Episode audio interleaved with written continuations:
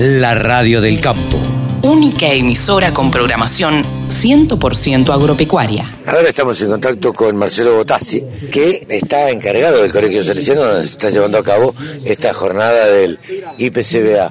Marcelo, ¿cómo te va? Gracias por atendernos, buenos días. Felicitaciones por el lugar, la verdad, lindísimo. Bueno, muchas gracias a ustedes por, venir también. Para nosotros es una alegría poder eh, organizar esta jornada junto con el IPCBA, con el INTA, con Sociedad Rural. Y bueno, aportar, eh, lo nuestro es educativo, Salesianos es eh, educativo, así que esta jornada también son de productores, de, personas y se genera una sinergia de, de aprendizaje entre todos. Así que para nosotros una alegría que se hayan podido hacer acá esta, esta jornada. Contanos un poquito eh, cómo es, cómo funciona el funcionamiento de la escuela y, demás. ¿Qué, cantidad de alumnos tiene? En fin, un poco darnos un panorama. Eh, la escuela hoy es un bachiller en agro y ambiente eh, por la mañana, digamos, los chicos son del medio rural, por lo tanto eh, tenemos una residencia estudiantil que los chicos vienen los lunes y se retiran los viernes, entonces pasan todo el día en la escuela. Está organizado el bachiller hasta la una y media de, la tarde. Un bachiller común, digamos. Un bachiller común, eh, nada más que orientado en agro y ambiente.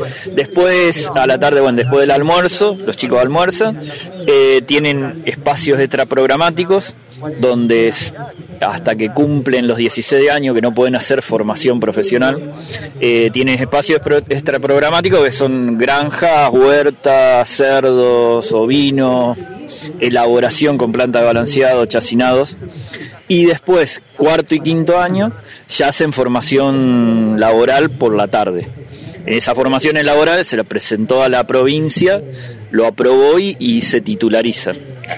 Eh, los chicos, por eso yo les contaba que se tienen el título de bachiller, pero a su vez tienen el título, los cuatro títulos que le da la provincia de cuatro formaciones profesionales que están orientadas todo al medio rural, eh, eh, tractorista y ayudante de, laboratorio en calidad de semilla en cuarto y agricultura de precisión y rodeos de carne y leche eh, en, quinto año. O sea, son los cuatro que lleva.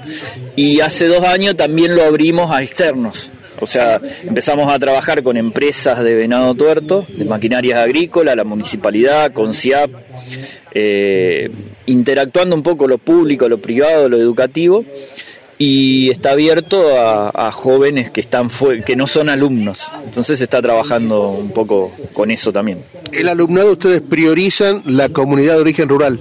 Sí, sí, sí, sí.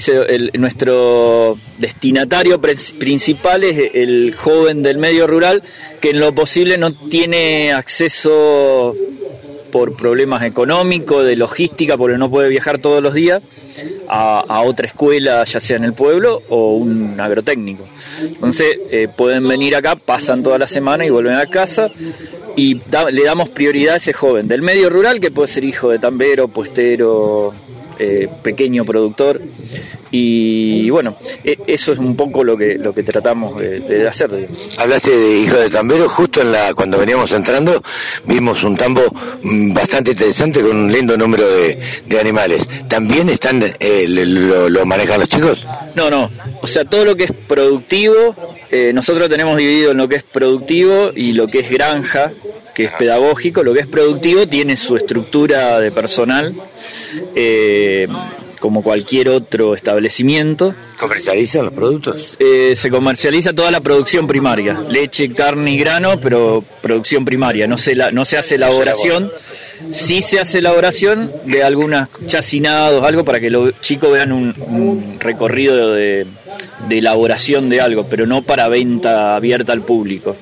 Eh, no, eh, no, no, y te decía que esto, los chicos sí pueden participar en algunos momentos cuando la parte pedagógica lo requiere, en el tambo, todo, pero eh, cada, sector productivo tiene su personal como cualquier otro establecimiento.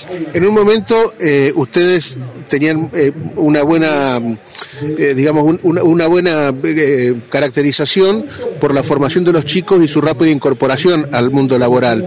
Esto sigue siendo así y el hecho de abrirlo a otras actividades, ¿qué le, qué le ha generado al, al medio? No, no, sí, esto sigue siendo así. Es más, estos últimos tiempos eh, fue más fuerte esto, no, eh, siempre el pedido supera la, la, cantidad de chicos que tenemos. Muchos de ellos ya los papás están trabajando y se quedan a trabajar en el mismo campo donde está el papá. Eh, o sea que sí, sí, eso sigue igual.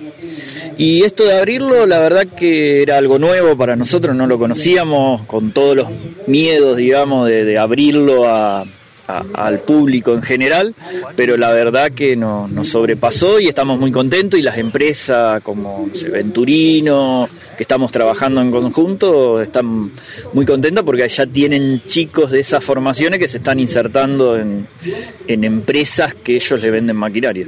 ¿Qué Perdón, Carlos. No, digo, a propósito, un dato interesante de lo que es la, la demanda de laburo cuando se abrió el primer curso de tractoristas, había un cupo para 30 o 35 y se anotaron más de 150.